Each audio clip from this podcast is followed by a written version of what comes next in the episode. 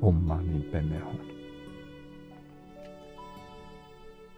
你很想再活过来，虽然你已经知道你已经死了，因为你不熟悉这种没有办法沟通、很孤独、只有一个人这样子的感受。你很想再回到过去的社交，再拥抱你的亲人，再跟他聊聊天。可是这些都没有办法。你试着要回到这个身体，一次、两次、三次，你试了九次，也没有办法回去。你才知道说没有希望。但是你不想要这种不确定性，你急着想要去找找一个生命去投胎。很不幸的是，你新的投胎的业也还没有发生，还没有成熟，所以你在这种进退两难、面对死亡的挫折中感到懊恼、沮丧。所以，我们会把这些所有的状况对这一个。现在在寿星中音的王者，我们做一个介绍。我死了，我该怎么办？很慌张，不知道。过去我没有修行，也不懂佛法，懊悔极了。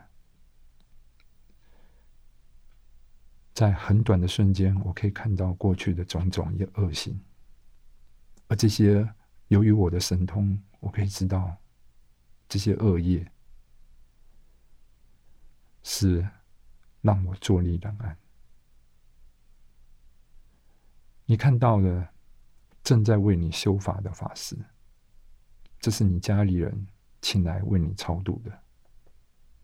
可是很不幸的是，他既没有神通，也没有慈悲心，也没有同理你现在的困境，所以你看到他修的不好，他的禅定不清明，他在修法的时候妄念不断的升起，贪念、嗔念、嫉妒，你觉得自己受骗了，你非常的生气。不过这个时候。很重要的一点，在中阴的时候，你的智慧是比原来多出了九倍到一百倍。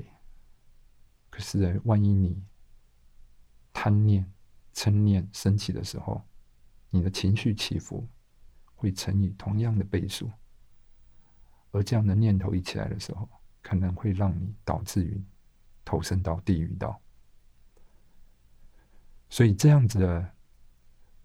发生了这样子的感觉的时候，你应该想，那不是谁的错，那是你自己，你自己那一颗分别的妄念所造的投射。